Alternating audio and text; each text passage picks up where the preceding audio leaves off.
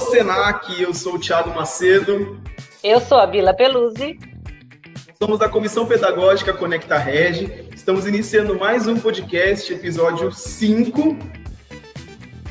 Isso aí, Thiago, episódio 5 com um convidado super especial, o Drauzio Machado, que é executivo de contas do Senac Itapetininga. Eu fico muito feliz de convidá-lo hoje para o nosso podcast, porque ele foi o um, um meu tutor nos meus primeiros dias de executiva. É, Drauzio, entra aí, Drauzio, conta um pouquinho. Oi, gente. Oi, o Drauzio. O Drauzio não deve ter sido, por acaso, a escolha dele para ser meu tutor, viu, Thiago? Porque ele é um cara super família, assim como eu também. A gente é do interior, a gente fala porta, lady case, né? Então, eu tive, tive o prazer de, de eu, eu, tive o prazer dele ser meu padrinho nesse meu começo aí na atividade de executiva. E agora eu peço que ele conte um pouquinho dele pra gente. E quem é o Drauzio pelo Drauzio? Essa pergunta é puxada, hein?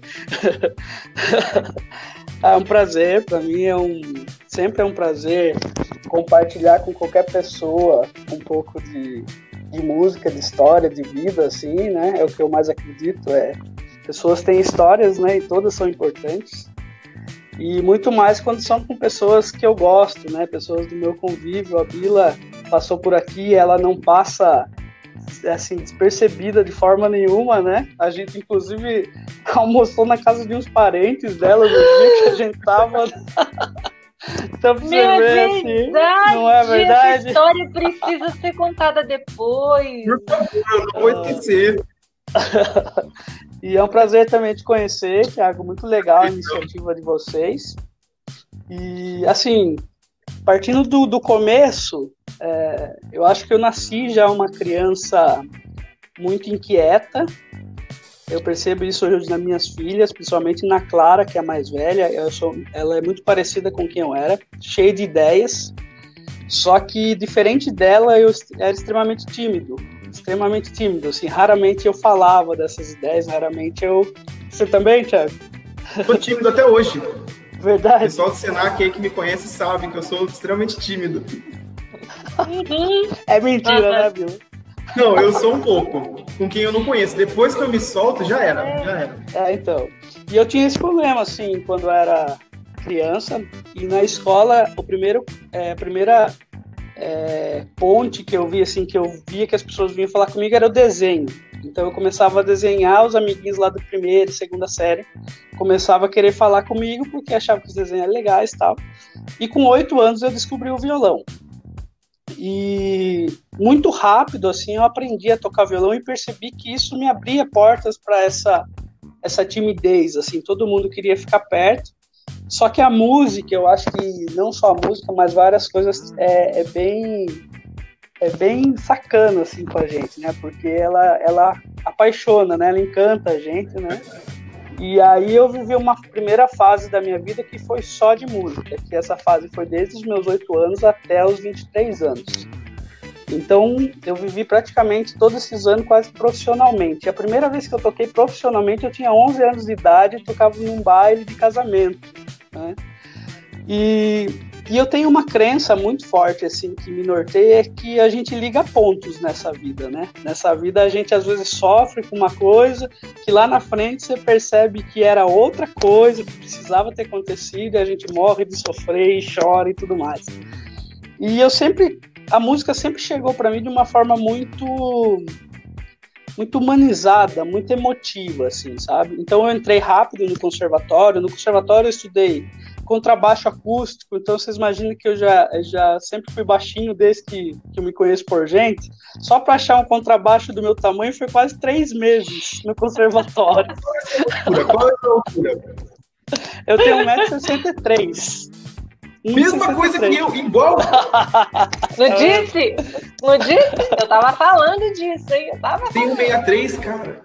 É, Mas eu, às vezes eu sabe. falo 65, eu falo às vezes, para não ficar é, tão Acho que. É, não, eu também. Sempre é 1,65. Toda entrevista de médico, eu tem 1,65.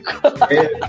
Mas é assim, ó, gente. É 1,63 do Thiago, que quando ele canta ele fica com 2 metros, e é 1,63 do Drauzio, que quando ele toca ele fica com 2 metros. Então, não dá pra competir com tanto tamanho assim, entendeu?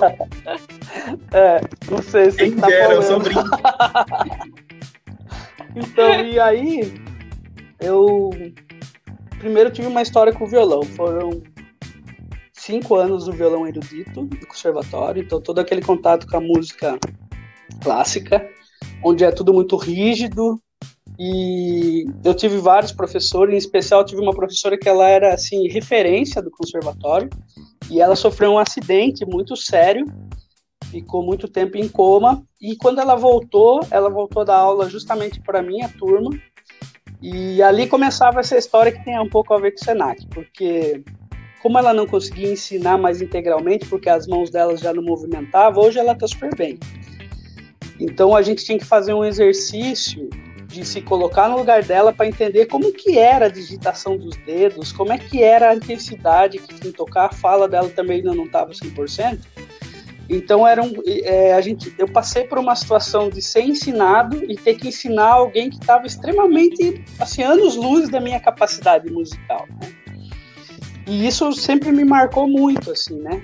E até então isso ficou dentro de mim assim, né? Aí depois eu tive a oportunidade de ir para guitarra e eu tive assim um privilégio enorme de ser aluno do guitarrista da Elis Regina, que é o Ari Piassarolo. Então é um cara é um cara extremamente difícil de lidar, mas encantador, assim. É uma pessoa que tem uma musicalidade. Hã? Sou fãzaço da Elise, eu tenho os DVDs delas. Nossa, sou fascinado pela mulher que ela é. Então, o, se eu não me engano, Ari, ele foi responsável por, como nossos pais, toda essa entrada de guitarras nas músicas dela, que marcou a vida dela também, foi ele responsável, sabe?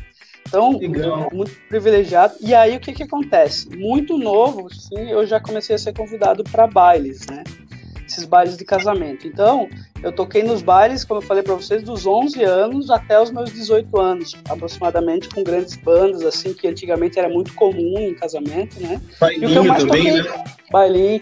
E, e, casamento é uma coisa muito legal, né? Porque é, sempre tem momentos especiais. Ou é a dança do noivo com a noiva e tudo mais, e sempre os noivos vão pedir um saxofone ou um solo de guitarra, né? E eu adorava quando pediam solo de guitarra. Geralmente eram os noivos mais roqueiros, assim, né? Eu, tive, eu fui cantar no casamento uma vez que eu tive ataque de riso. Oxi! Porque... E aí eu só consegui parar de, parar de rir quando eu vi o noivo entrar chorando. Ali na Catedral de Regis. Não, porque aqui na Catedral de Regis, eu, sei, eu sou fera em fazer piada ruim, sabe? Eu falo umas bobagens assim que eu dou risada. E na Catedral de Registro tem uns, um, eu não sei quem é o padroeiro, não sei mesmo, mas tem um santo da quase tamanho natural lá em cima, né? Eu ia começar a cantar, eu olhei para cima e falei, tem um homem lá em cima e ele vai São pular. Francisco Cha... São Francisco Xavier.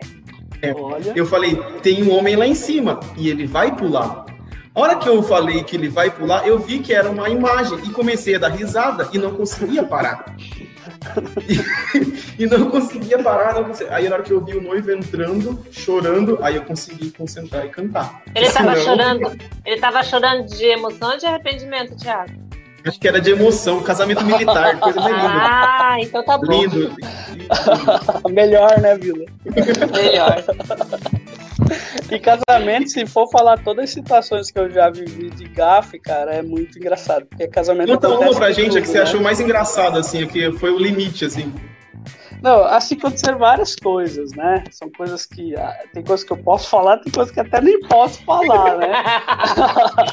Mas eu lembro de coisas assim, muito corriqueiras, do tipo, noiva e noivo subir, pai subir para cantar lá em cima, lá depois da uma da manhã, que já tá todo mundo naquele, naquela grau. vibe, né? É, naquele grau.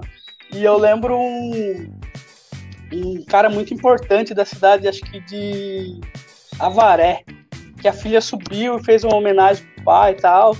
E o pai era um senhor, assim, bem gordinho, assim, aqueles velhinhos, mais animado, cara. Aí ele subiu, começou a cantar um sertanejo e tal. E aí, as madrinhas foram tudo pra frente do palco e pegaram a noiva e começaram a passar para trás, que nem show de rock and roll. E os padrinhos pegaram o noivo para os dois se juntar. E o doido do sogro achou que também ia fazer isso e ele se jogou de costa. Só que os caras não iam segurar ele, entendeu? Meu, ele apontou lá do palco. Todo tempo Ai, tem essas gatas. É bem, cara, é bem comum, assim, sabe? Mas o que, que é legal dos casamentos que eu mais aprendi é isso. Esses momentos é, sempre treinava antes, semana antes, né? O repertório era muito vasto, assim, né? Mas sempre treinava esses solos, assim, para o noivo, para noiva, uma homenagem. E eu percebia que essa energia de se dedicar a esse momento afetava, assim, os noivos, né? Uh, ou quem estava sendo homenageado, geralmente às vezes alguém que já se foi e tal. E eu percebi que era diferente, mas era diferente porque eu já considerava isso diferente, mas eu não entendia até então, né? Então, assim, além desse contexto todo da música, eu tive várias oportunidades musicais, assim, até, e eu tinha sempre uma outra paixão, que sempre foi o marketing, a comunicação, então sempre minha vida foi isso. E depois dos 23 eu acabei indo para esse outro caminho e a música passou a fazer outros papéis na minha vida, né? E, e eu tive oportunidades incríveis. Eu tive a oportunidade de abrir o show do Toquinho, com o projeto autoral que a gente teve. Eu tive a oportunidade de ir na casa dele, conhecer ele. Eu tive a oportunidade de tocar com os músicos da Ivete Sangalo, em alguns festivais que a gente participou. Então eu tive várias dessas oportunidades e várias oportunidades para ver como essas pessoas são gente, que nem a gente, assim, sabe? Que é incrível você abraçar, assim, é quase místico abraçar um cara que você é fã mas depois dos 10 minutos você tá falando, ah, meu, você é igual meu companheiro do boteco da esquina lá, velho, nem quero mais, nem quero mais falar com É o clube da esquina. é. Então você vê assim, mas é mágico, né? Uns caras assim que você fica admirado. E quando eu comecei minha carreira no marketing, daí eu tive a oportunidade de passar várias empresas legais, é inevitável, assim, as pessoas descobriam a música, assim, e eu tinha que participar de tudo, né? Então, assim, e tudo muito legal, porque para mim é natural a música, para as pessoas é mágico, assim, é incrível, né? Às vezes toca assim, começa a fazer um. Os caras, nossa, e para mim é algo assim, normal. Mas é legal porque é, é, é para as pessoas, entendeu? E o que, que, eu, o que, que eu liguei desses pontos? Quando eu vim especificamente para o Senac, eu lembro que eu vinha de uma de uma, de uma academia e de uma estratégia muito agressiva de mercado, assim, de ponta de tecnologia. E quando eu entrei no Senac, eu lembro que a, a minha gerente falou assim, viu, aqui você vai perceber que é diferente. Você vai mudar com tudo que você vai vivenciar aqui. Eu lembro que na primeira semana eu fiz 17 visitas, na primeira semana. Aí na sexta-feira ela me chamou, vem aqui um pouquinho. Eu falei, nossa, vai me elogiar demais. O cara já chegou voando. Ela chegou, meu, você tá louco, velho? 17 visitas, você tá doente, você vai ficar doente, cara, não é isso. Eu falei, como assim não é isso? Falei, não, você tem um tempo, as pessoas aqui gostam desse tal. E daí eu fui entendendo. E aí aqueles pontos lá atrás que eu percebia da emoção dos noivos quando tinha um negócio que tinha uma energia, tinha um foco, daquela questão da música onde às vezes ela é mais disciplinada. É, para tocar uma peça clássica, por exemplo, às vezes eu estudava é, nove horas por dia durante o mês inteiro. Então, essa persistência, as coisas eu fui percebendo. Então, por exemplo, quando eu fechei meu primeiro negócio na assistência social, que eu pude ver é, pessoas que nunca teriam uma oportunidade, nunca, são esquecidos por todo mundo. E eles estão se formando com o diploma do SENAC.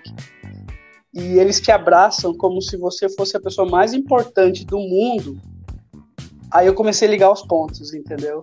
Do que que a música me causava e que ela refletia em outras ações, porque era muito igual essas, hum. essa emoção, assim, entendeu? E, e aí vem junto com a parte técnica, né? A persistência do violão, porque uma vez eu fiz uma ação lá na H que eu falei muito disso. Muitas vezes meus amigos estavam na festa com 16 anos, né? E eu tava estudando até meia-noite, uma hora. Aí quando eu tava tocando nas grandes baladas, eles falavam, viu, você tem que me colocar lá. Eu falei, eu não vou pôr, não. Eu não ia nas festas quando eu estudava, pô. Verdade. então, não é mesmo? Verdade. Essa persistência e essa questão de sempre ter que repetir as coisas e acreditar que vai sair melhor na próxima vez, melhor na próxima vez, foi o né? principal, né? a disciplina. É o principal exercício foi assim para mim na área comercial, porque a maioria das portas se fecha. Uhum. E o contrário também acontece. Quando se abre uma porta, geralmente essa porta fica grata a você assim, pro resto da vida quando você faz com esse tipo de, de dedicação, de zelo. Eu sempre falo assim, fazer bem uma coisa é, é o padrão. Mas aquele zelo, sabe aquela coisinha que você dá a última lustradinha no carro, a última arrumadinha no cabelo, a última revisada no texto. É, então, eu tô percebendo isso. É, daí tá já, grande, né, já não é. Aí já não é qualidade, aí fica a, a excelência, né? Que a gente a tanto busca. É, a excelência. E quando você tem esse, essa resposta, né? Essa pessoa que teve essa oportunidade, você, você vê no rosto, no olho mesmo, que você fez é a diferença, né? É impossível é de mentir nessas horas. É. É, é impossível de mentir nesses momentos. A emoção ela rouba a cena, assim, né? Sim. E nesse momento de pandemia, a gente fez algumas lives com as equipes e sempre teve música aqui em Tapetininga, né? E eu acho que isso dá uma. abre o caminho, assim, para as pessoas. Porque no Senac a gente tem um privilégio, né? Não sei se vocês também percebem isso. De a gente perceber é, que aquele lugar era o lugar onde a gente deveria estar naquele momento.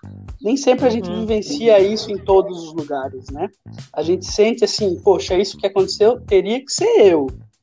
Porque eu precisava viver isso e porque as pessoas precisavam também vivenciar esse momento, né? Então, eu tive várias oportunidades de utilizar da música para é, revivar isso dentro das pessoas. Porque você vê assim, a gente trabalha no. Eu considero quase um cockpit, assim.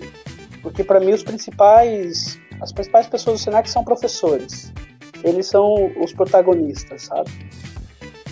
E se você imaginar o desafio que o professor, tem, o professor tem em frente de cada coisa que ele pega, que a gente leva, né? É, e às vezes é fácil para ele esquecer o quanto ele é indispensável. Essa história que as pessoas são substituídas, esquece isso. Isso não existe. Só quem perdeu alguém que ama muito sabe o quanto as pessoas são insubstituíveis, né? Então eu sempre uso a música para isso, né?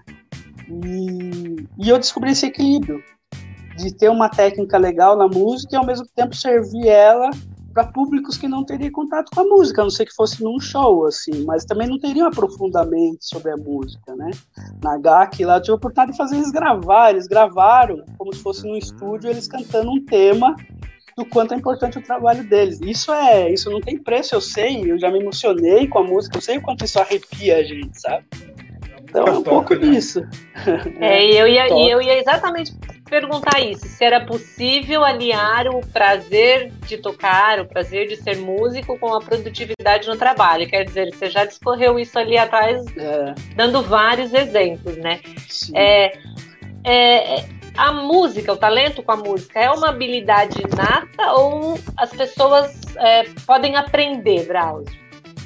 Eu acho que se discute muito sobre essa questão ah, do dom, a pessoa nasceu com talento, com dom, né? Hoje a gente vive no Senac a questão do talento, mas mais a música falam o dom mesmo, né?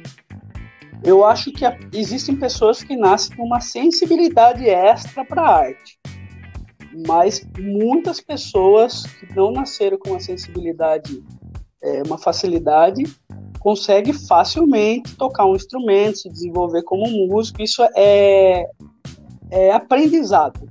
É repetição sobre repetição para que isso se torne um aprendizado mesmo. Não é restrito a quem nasceu com algum tipo de, de talento um pouco extra, uma sensibilidade.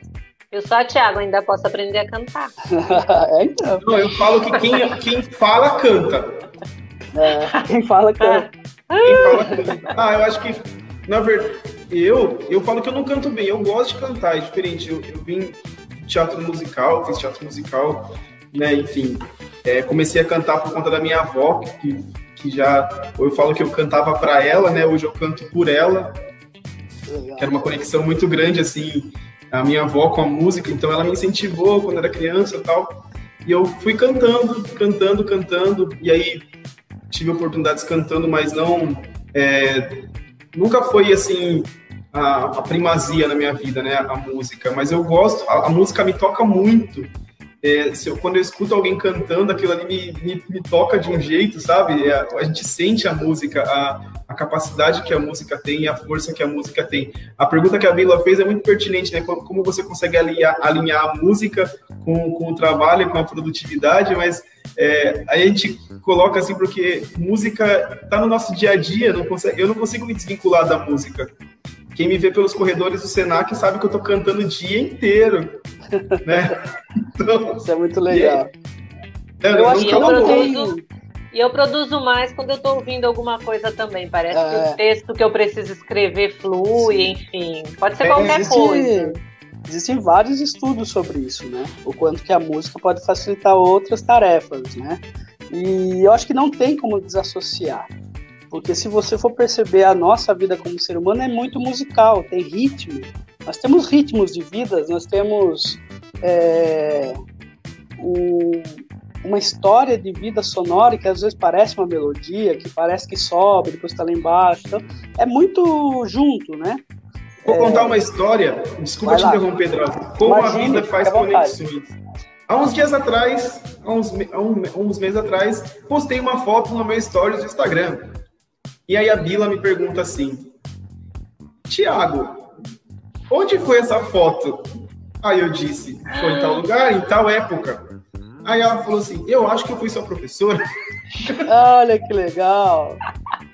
A Bila fez parte da minha infância e depois de anos a gente vai trabalhar juntos. Hoje eu dou aula pro filho dela. Olha como a vida toca, né? Como a gente é tem conexões aí. tão lindas na nossa vida, né? E aí nessa pandemia eu falei já no outro, no outro podcast, a gente, eu e a Bila, a gente, é, nós somos dois polos diferentes dentro do Senac, estamos aqui fazendo isso juntos. Olha que, que, que maestria do mundo, não?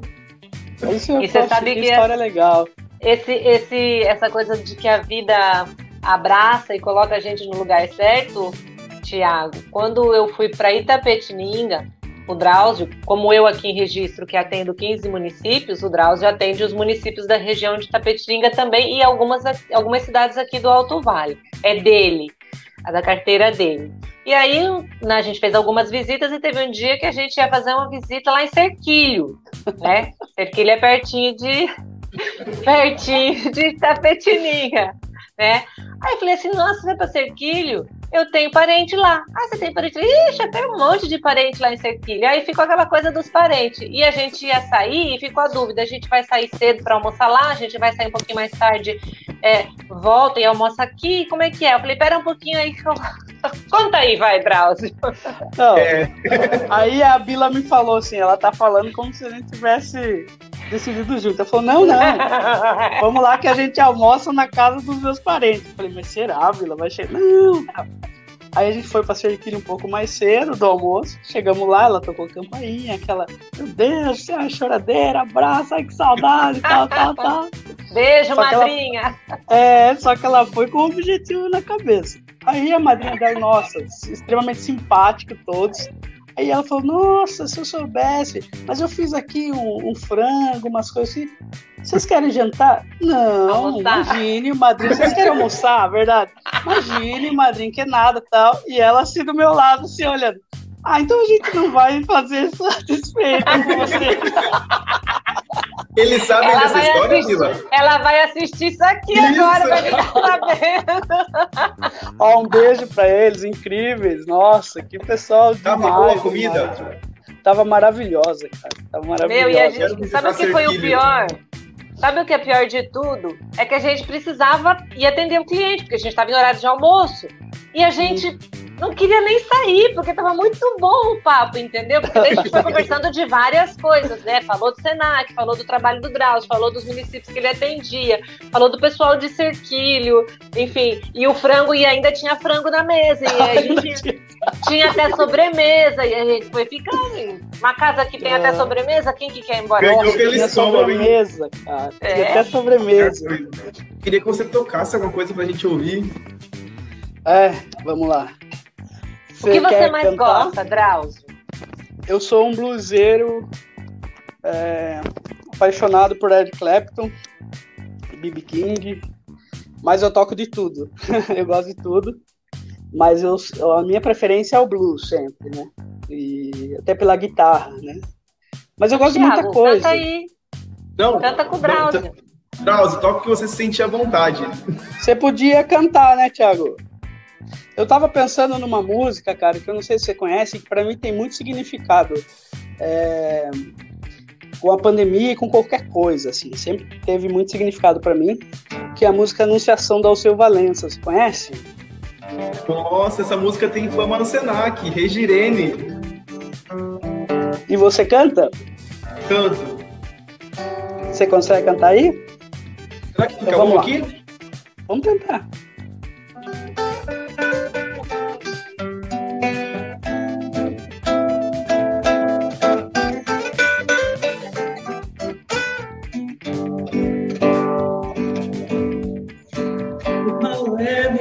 Paixões que vem de dentro. Vem chegando pra brincar no meu. Tá bom, será? Tá bom. Cavalo peito no cabelo ao vento. E o sol quarando nossas roupas voará. Das paixões que vem de dentro Vem chegando pra brincar no meu quintal. O cavalo, o peito, o cabelo Só nossas roupas no varal. Tu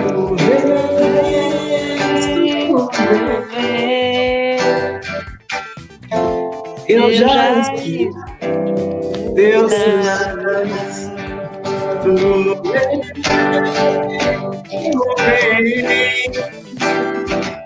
Eu já escuto os teus sinais. Difícil ouvir assim. Ah, legal, cara. Muito bom. Ah, o tempo cara, do vídeo que bem, fica cara. diferente. Ele, ó, vocês. Peraí, peraí, peraí, peraí. Que um toca, outro canta e a outra bate palma. Desencontra o vídeo, é. né? O tempo, mas tá tudo certo. Parabéns. Ah, que legal. Nossa, Parabéns, Brasil. canta muito, cara. O que eu gosto mesmo é o blues, né? Então. Toca aí. É, toca aí.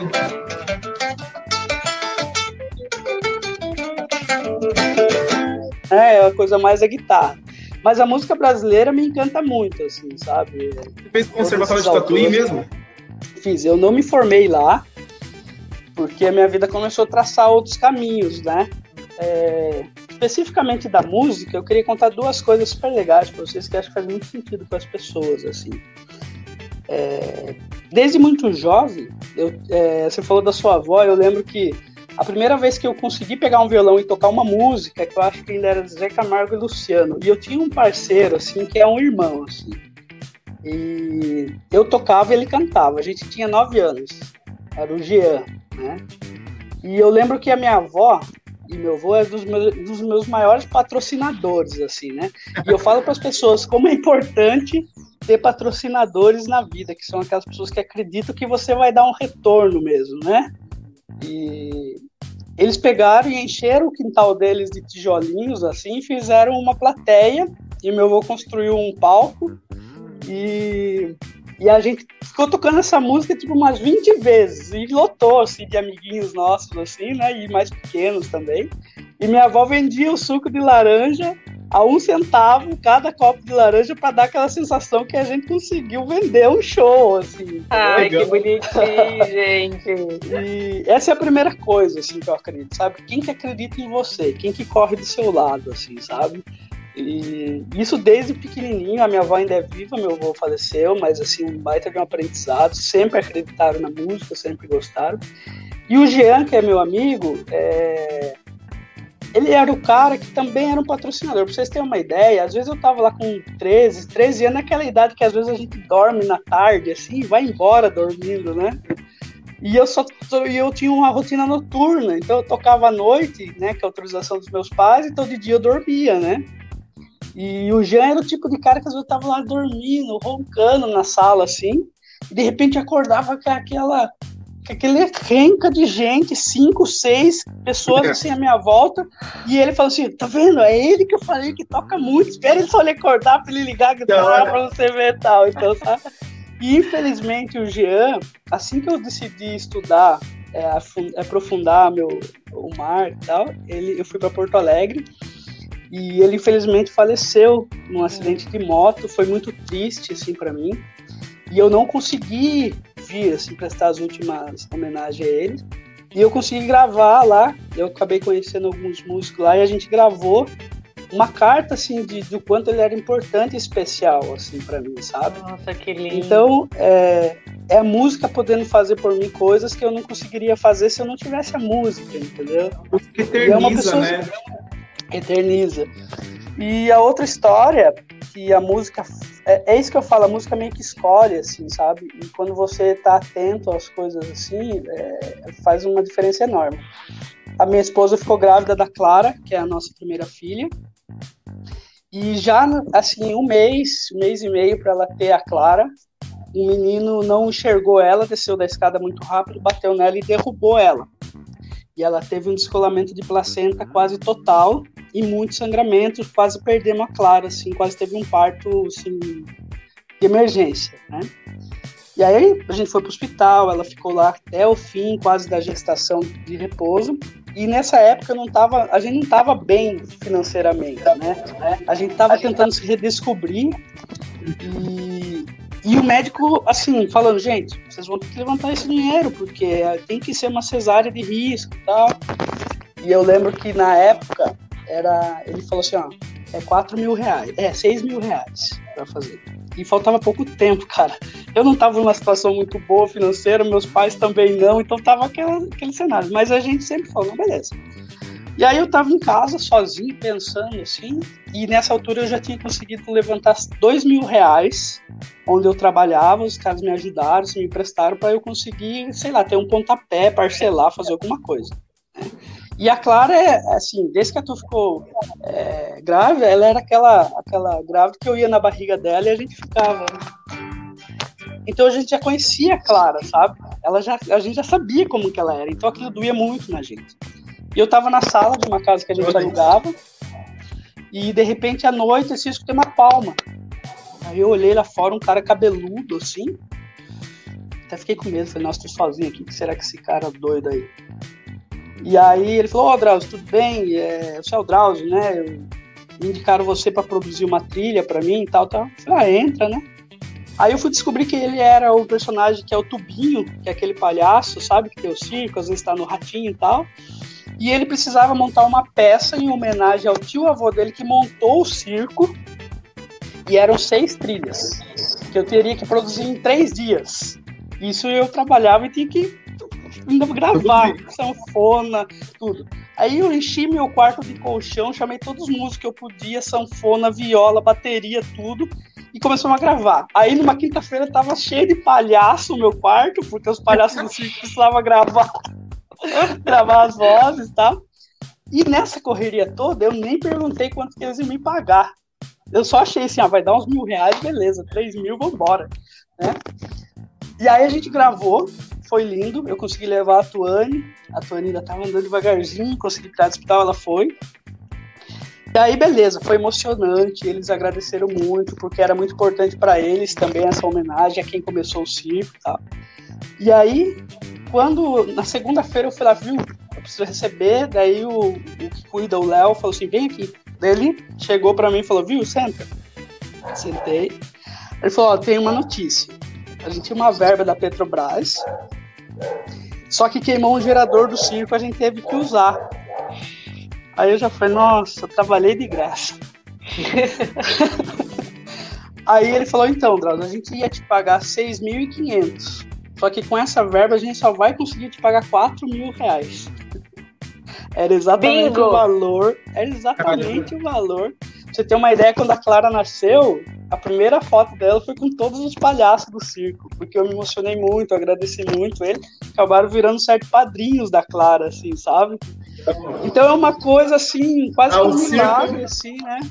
Eu, eu, sou apaixonado pelo circo, porque quando eu era pequeno eu tava no circo do Xixinelo.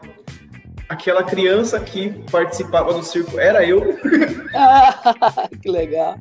Essa história, essa história do é dos 6 mil, dos 4 mil do, do Drauzio, é a música que ele acabou de tocar, gente. É. É, tu vens, tu vens, eu já escuto os teus sinais. E né? as coisas bonito, acontecem né, no cara? tempo certo, né? No tempo certo. E Nossa. eu acho que é, tem isso, né? De se conectar com as pessoas. A Clara, hoje, ela tem sete anos, né? E a Clara é uma menina extremamente inquieta, tal, tal. Eu não consigo ensinar instrumento para ela, de jeito nenhum. Porque ela não aceita. Ela não aceita. Mas ela, ela canta, viu? Só que ela tem uma musicalidade. Esses dias ela chegou aqui para mim. Cara, eu fico estudando dias e dias para tocar. E fica lá ensaiando, ensaiando. E ela chegou aqui para mim e falou assim: Viu, papai? Põe um dedo aqui, põe um dedo aqui, põe um dedo aqui. Eu falei: ah, tá bom, vai lá. Agora toque assim, dedo por dedo. Aí saiu isso aqui, ó.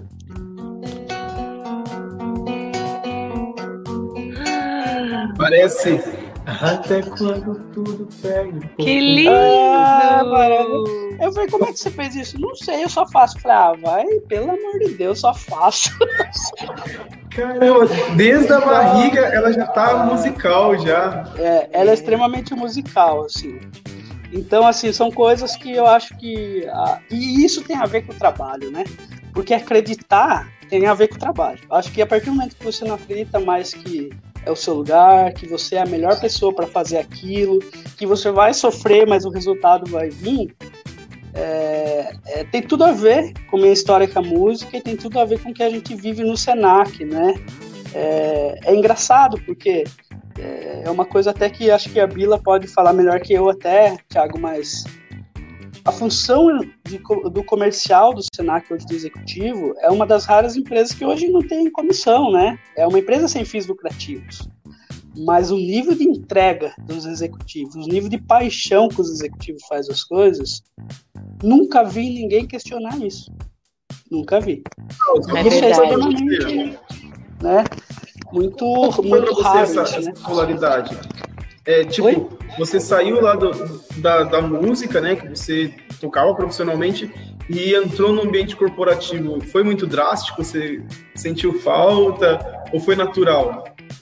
Então, não foi porque eu sempre tive dois caminhos, tanto no marketing, eu atuei já no, no e-commerce, eu já atuei na 3M, eu já atuei em algumas empresas de vendas de tecnologia, e o que acontece é sempre assim, sempre ou tinha um caminho mais humanizado, que é o caso do Senac, que são conexão com as pessoas, ou era um caminho mais criativo. Eu tinha que criar as artes, criar campanhas, né? Então sempre foi meio na linha da música para mim, sempre foi muito arte, assim, né? É a forma como eu vejo a vida, assim, né? Então nunca foi drástico. Talvez o drástico foi que às vezes deu um pouco de saudade de ter o palco, de tocar, mas aí eu fui tendo bandas ao longo, ao longo desse tempo e produções. Então gravar também virou uma coisa meio rotineira, assim. E eu adoro gravar quem é desconhecido, porque é um processo tão mágico de gravar talvez essa pessoa também talvez não tivesse essa oportunidade de saber o que é gravar no estúdio, essa mágica assim da, do lançamento de uma música e tudo mais eu acho incrível. Então, assim, sempre ficou bem preenchido. Os dois lados para mim não foi nada drástico, assim, sabe? Cara, que história fascinante, assim. A Vila falou que eu ia gostar pra caramba do Drauzio e oh, eu tô fascinado com essa história. Vai, eu não sei se vocês estão me vendo, porque para mim aqui tá parecendo travado. Tá tudo certo aí? Peraí, vamos ver se você volta aqui. Tá travado. É, pra mim aqui tá travadinho, mas tá beleza. Eu tô ouvindo vocês perfeitamente. A gente vê bem. Drauzio, tá eu queria que. Você já meio que fez isso durante toda a nossa conversa, assim. É, mas eu queria que você desse um, um conselho para as pessoas, que você passasse uma mensagem, assim, de toda a sua história, de toda a sua bagagem. De antemão, já deixa um abração pro pessoal de Tapetininga aí. Agradece o pessoal nossa. Fabiana, que liberou você pra gente. É, Obrigada, Dá Fabi. Todos incríveis. Todos incríveis. Nossa família, Ana Clara, caramba, que menina incrível já. Que história. É, eu, eu sou apaixonado por isso. Eu sou um cara apaixonado por, por histórias, assim. E a sua. Dá um livro, não dá? não sei, ainda não sei. Dá, eu gosto dá também sim. disso. É, Legal. Eu não queria, eu não queria acabar antes de você dar um conselho pro pessoal. Eu queria que você tocasse mais alguma coisa. Foi legal. Mas Vamos, aí, se eu cantar, vai desencontrar. Então eu quero só que você toque. então vamos lá. Ou canta também aí. Cara, eu não nasci com esse talento da voz, cara. Infelizmente não, cara. Que pena.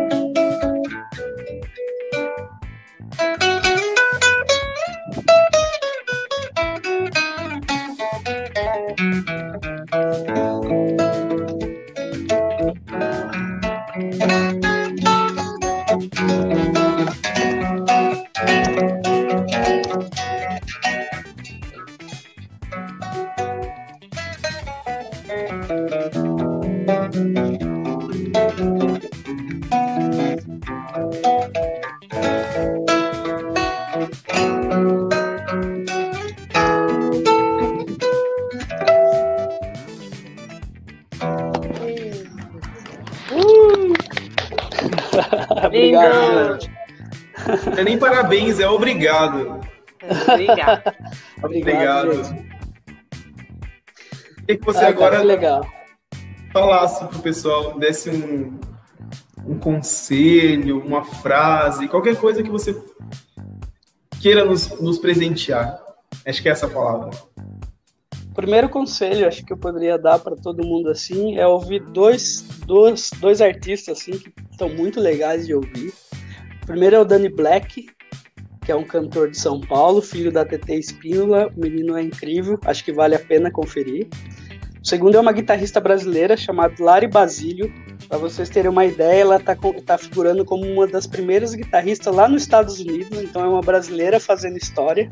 Uau. É, é incrível. Esse é o primeiro conselho que eu posso dar para as pessoas. E o segundo conselho que eu acho que é importante é, é, tudo tem importância, né? Tudo tem importância, assim, não viver é, é, na vida como banalidade. Até mesmo os momentos mais difíceis, eles são extremamente importantes, né? Então eu acho que a pessoa fazer o que você acabou de falar, Tiago, acho que é legal a pessoa enxergar a vida dela como se fosse dar um livro, acho que faz toda a diferença ser o personagem principal da sua história, sabe? Eu acho que isso é a coisa mais bacana que qualquer pessoa pode fazer. É, acho que é isso, cara. Uau! Ó, eu quero esse livro quando sair assinado, hein? Autografado, né? Pessoal, a gente está acabando o podcast. E...